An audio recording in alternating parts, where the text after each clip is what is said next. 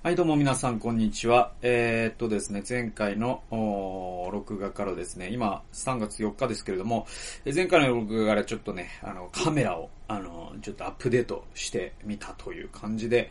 ただね、ちょっとどう、どうなんでしょうね、あの、画素数、画素数じゃないな、多分レンズの性能がね、そこまでね、あの、えー、良くないかもしれないということもあって、えー、若干こう、なんだろうな、あの、ぼ、ぼやけた感じになる人もいるのかな。でもまあまあ、しばらくはこれでやってみます。で、もうちょっといいレンズとかが、あのー、に、え、えまあ変えたいなと僕が思ったら買え、買うかも、投資をね、あの、するかもしれませんけども、今は、えっ、ー、と、2300円ぐらいのね、えー、カメラなので、これ、これぐらいの感じで。やっぱレンズって結構大事なのかな。まあまあ、でも、あの、そもそもね、映像あんま関係ない、あのコンテンツですので、しばらくはこれで行ってみたいと思っております。えそんなわけで、え今日もですね、一人ビブリオバトルをお送りしていくんですけれども、えー、今日はですね、あの、ケーキが切れない飛行少年たちというですね、あのー、まあ、これあの、去年、えー、非常に、え売れた本の一つでございます。えー、宮口浩二さんという、えー、方が書いていて、新潮戦書という、えー、から出ていて、え、そして、えー、2019年ですね、去年の出版です。で、これ僕はあの、Kindle で、あの、電子書、電子書籍を購入して、えー、読みました。というのがですね、あの、僕の知り合いの何名、複数の方、3人ぐらいかな、えー、の人から、えー、あの本読んだんだけど、えー、よかったよ、みたいな、あの話をね、えー、聞いてですね、あ、これはなんか読んだ方がいいなと、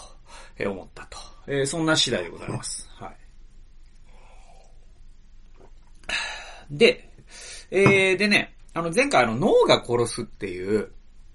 えー、やつを、えー、一人ビブリオバトルで紹介したんですけれども、えっ、ー、と、脳が殺すっていうのは、この、まあ、あの、ケーキが切れない少年たちの、まあ、いわばネタ本の一つというか、えー、そんな感じの本です。なので、えー、よりですね、まあ、このケーキが切れない少年たちの方が、もう、まあ、日本の人に、えー、ソフトな内容になってるんで、えー、ちょっとですね、紹介したいなと思ったという、えー、そんな感じです。で、えっと、まあ、この著者の人はですね、あの、精神科医なんですよね。で、えっと、お医者さんしてたんだけど、ある時からやっぱりこう、えー、やっぱ社会的使命感のようなものからですね、あの、だと思うんですけれども、あの、少年院のね、えー、非行少年、犯罪を犯した少年たちの、まあ、あの、聞き取りをしたりとかですね、カウンセリングをしたり、えー、そういう仕事に転職をしたという方なんですよね。えやっぱこういうね、え本当にこうお金ではなくてですね、本当にこう社会のために、えー、えー、役立つことをしようという、えー、非常にね、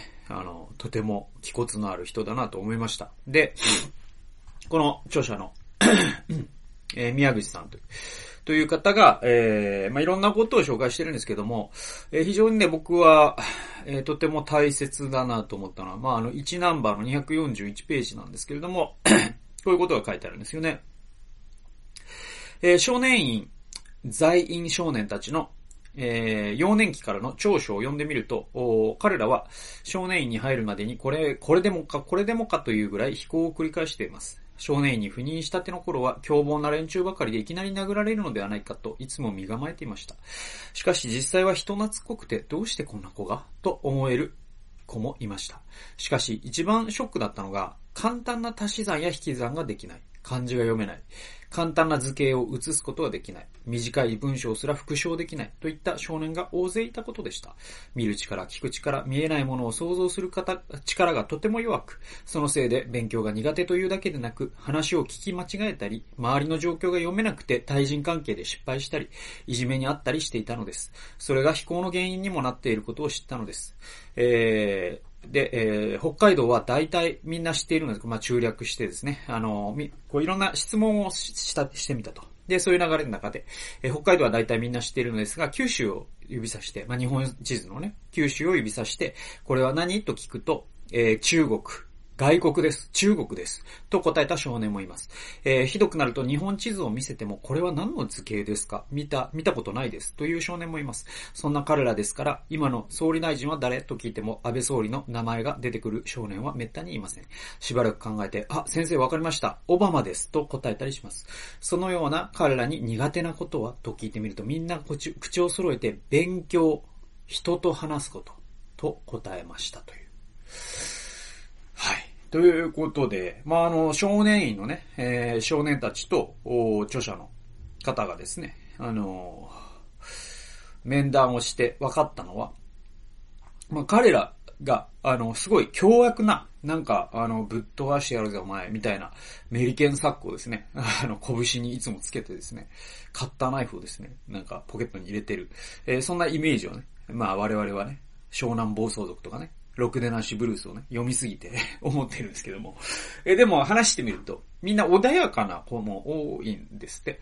で、えっと、話せば話すほど、どうやら、えー、彼らは、えー、非常に優しい子も多いんだけど、でも、すごい共通する二つのことがある。それは、えー、勉強が苦手。そして人と話すことが苦手。で、この勉強が苦手っていうことと、え、人と話すことが苦手っていう、この二つは実はあるレベルで繋がってるんですよね。で、勉強が苦手っていうのが、まあ、もう僕らが考えるような、例えば偏差値50とか40とか、えー、それぐらいまでなら勉強が苦手っていうことと人と話すことってそんなに繋がってないんですけども、えー、さらに下の段階に行きますとですね、その、勉強が苦手ということの前提となる、例えば、えー、勉強が苦手ということの中に、あの、文章の問題の文章が読めてないっていうことがあるんですね。で、ここにもあるんですけども、単、簡単な文章を復唱できないってあるじゃないですか。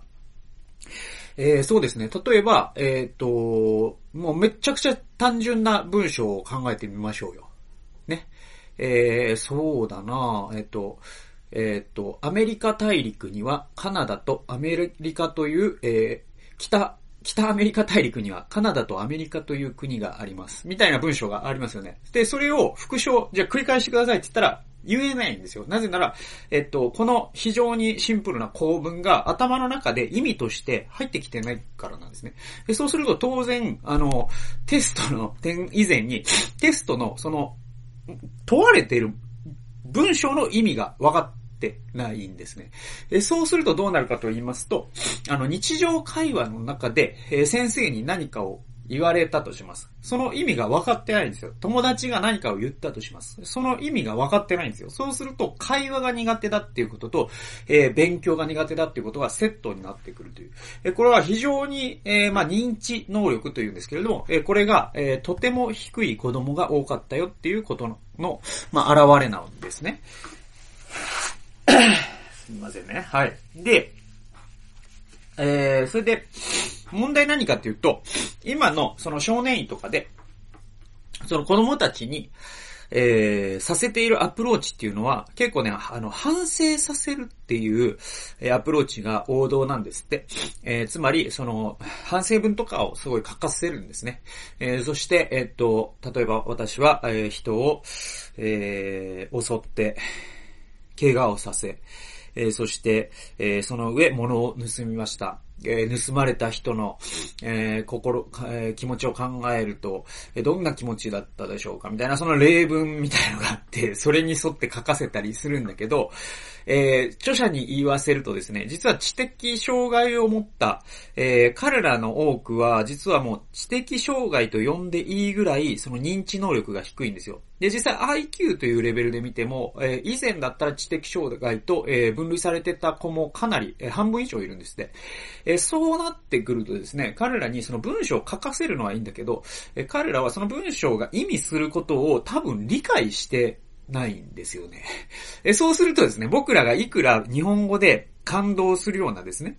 えー、あ、まあ、あの、まあ、感動するような反省文を書いたとするじゃないですか。でもそれがロシア語だったとしたらね、多分何の意味もないじゃないですか。それが何を意味してるかわからないんだから。で、彼らに反省文を書かせるっていうのはそれに近い行為なんじゃないのと。っていうのが多分著者が発見したことなんですよ。332ですね。1ナンバーの332。こういうところがあるんですね。えー、これらのような切り方、これあの、ケーキが切れない、えー、飛行少年たちっていうの、まあ、タイトルがあって、で、まあ、帯にね、あのー、まあ、前回図で見せて、み、見ていただいたんですけど、ちょっと、それケーキを3等分してくださいっていう図を書かれ、書け、えー、書かせるとですね、ありえないような図を書くんですよ。か、切り方をするんですね。ちょっと、本当にその絵を見るだけで我々はショックを受けるぐらいの、えー、切り方をするんですよ。で、ケーキを3等分してくださいと言われて、こういう切り方をするということが、どれだけこの世の中で生きていくことを難しくしているんだろうということが、まあ、この本が言いたいことなんですね。で、332ですね。これらのようなケーキの切り方は、小学校低学年の子供たちや、知的障害を持った子供の中にも時々見られますので、この図自体は問題ないのですと。で、まあね、あの、すごい、幼い子供とか知的障害の子供には、えー、問題ないんだけども、えー、まあ、その子たちが、えー、ティーネイジャーだったりとかですね、もう二十歳過ぎてたりするんだけど、そういう切り方をしているということが、まあ、ショックなわけで。で、問題なのは、このような切り方をしているのが、強盗、強姦、殺人事件など、凶悪犯罪を起こしている中学生、高校生の、えー、年齢の非行少年たちだということです。彼らに非行の反省や被害者の気持ちを考えさせるような従来の強制教育を行っても、ほとんどが右から左へ抜けていくのも容易に想像できます。えー、犯罪への反省以前の問題なのです。また、こういったケーキの切り方しかできない少年たちが、これまでどれだけ多くの挫折を経験してきたことか、そしてこの社会がどれだけ生きにく、生きにくかったかということもわかります。さらに、問題と私が感じたのは、そういった彼らに対して、学校ではその生きづらさが気づかれず、特別な配慮がされてこなかったこと、そして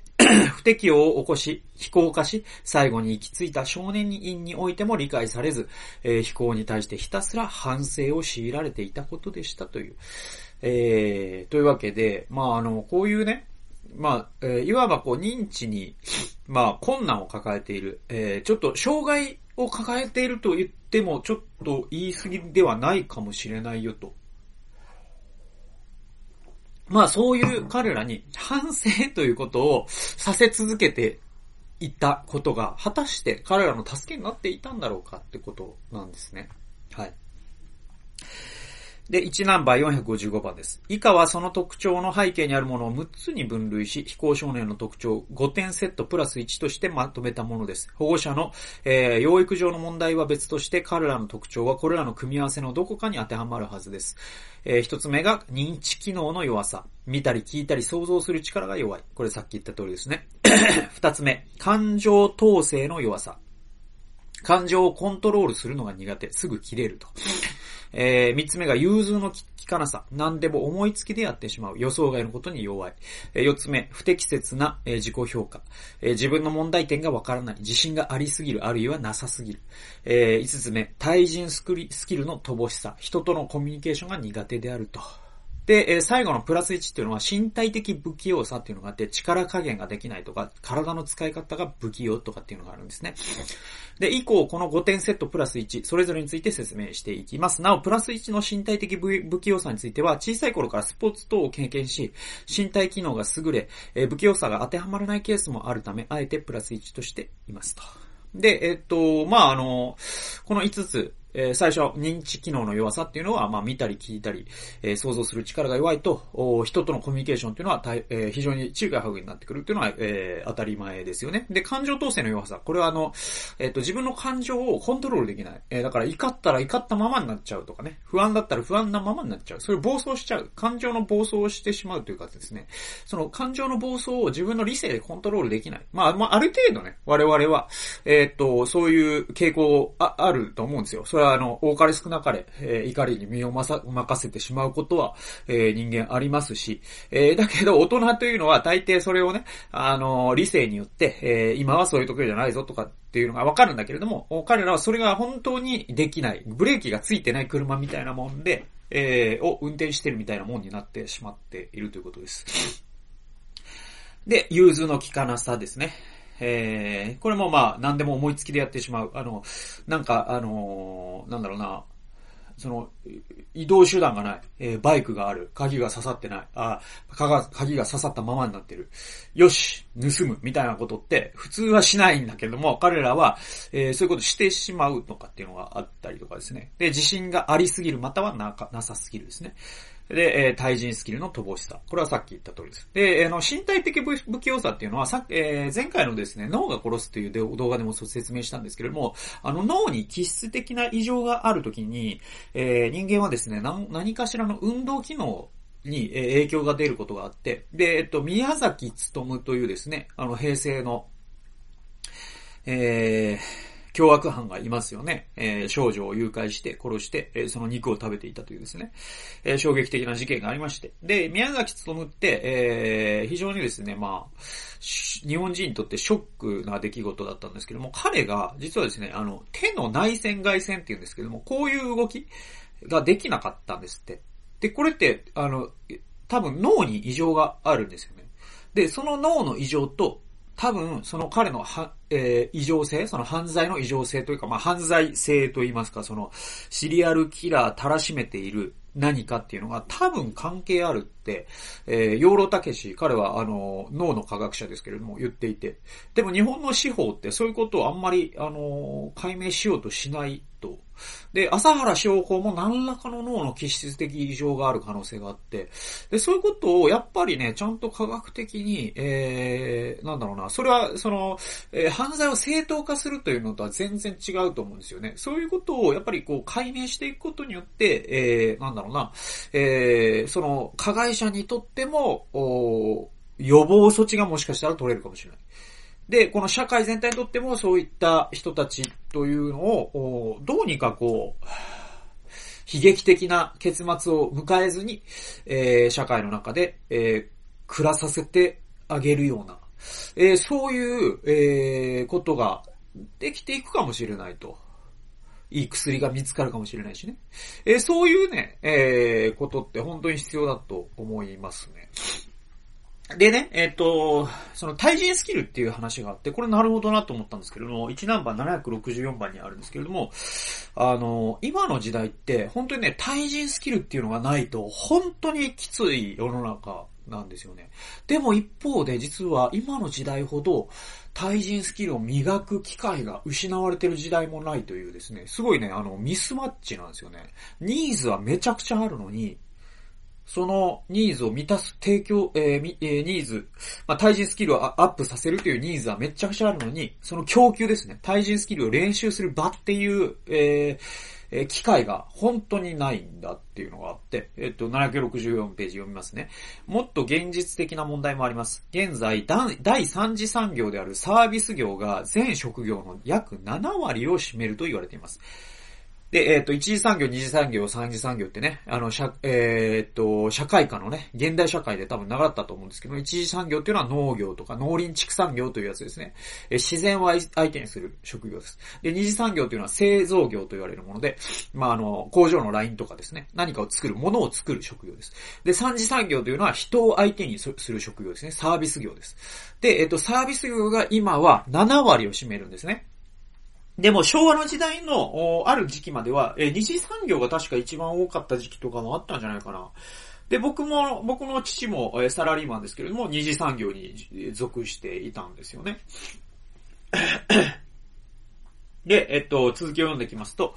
えー、昔に比べ自然界に働きかけて生計を立てる第一次産業や職業、あ職人仕事のような第二次産業は激減し、人間関係が苦手だからといって対人、えー、人間関係に重きを置かない職業を選ばな、選んではいられなくなりました。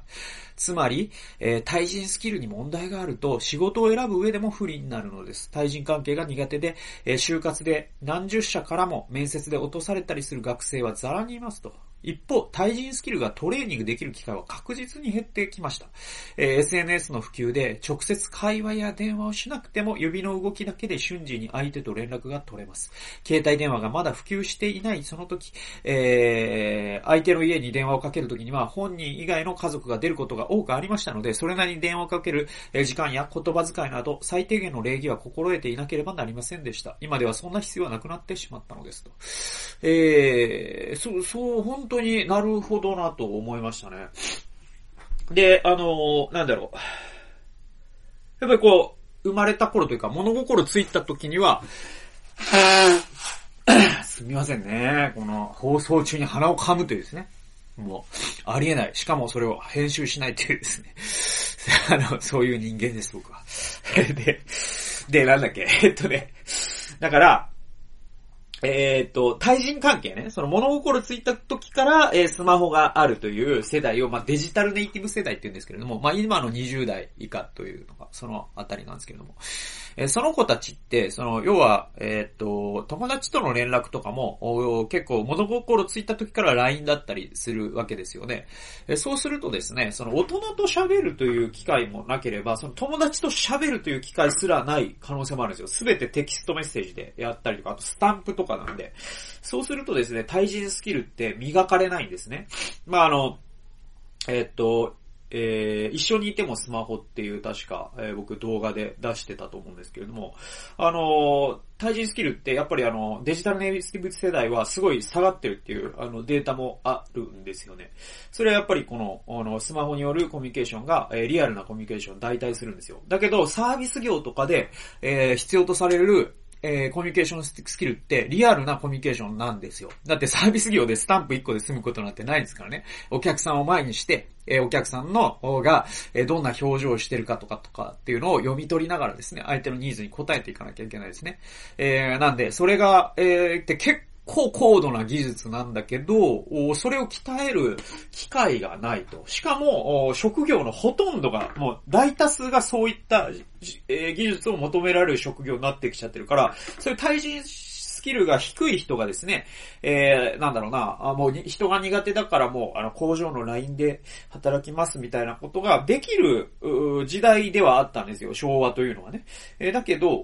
今の時代というのは、あそういう仕事の数自体がどんどん、ま、やっぱりロボット化とか AI 化によって減っていっていて、えー、なおかつ、ま農業とか農林畜産業は言うに及ばずですよね。えー、どんどんですね、その生産規模は減らなくても人の数というのは減っていきますので、えー、機械化とかによってですね。えー、なので、えー、どうしたって、え対人スキルということを、社会で働こうとすると求められるんだけど、それを磨くチャンスがないと。で、そうするとですね、えー、さっき言ったの認知能力、まあ、えー、勉強が苦手。そして人と話すのが苦手という、この、えー、二重苦を背負ったですね、えー、この子たちはですね、えー、社会に出ても、やっぱり挫折の経験を繰り返すことになっちゃうんですよね。お前クビだとかって言われて。で、えー、っと、また就職したけど、またクビだとかって言われて。